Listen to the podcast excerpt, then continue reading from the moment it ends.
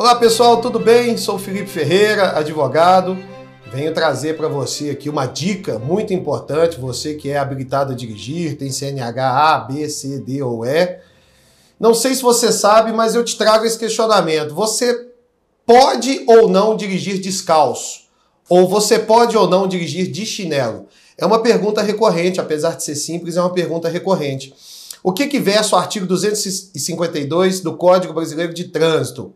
Dirigir de chinelo é proibido e dirigir de descalço você pode.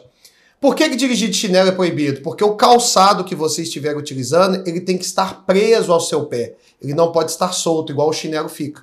Então fica aí uma dica importante para você. Ao dirigir, descalço pode, de chinelo jamais. Grande abraço, fique bem!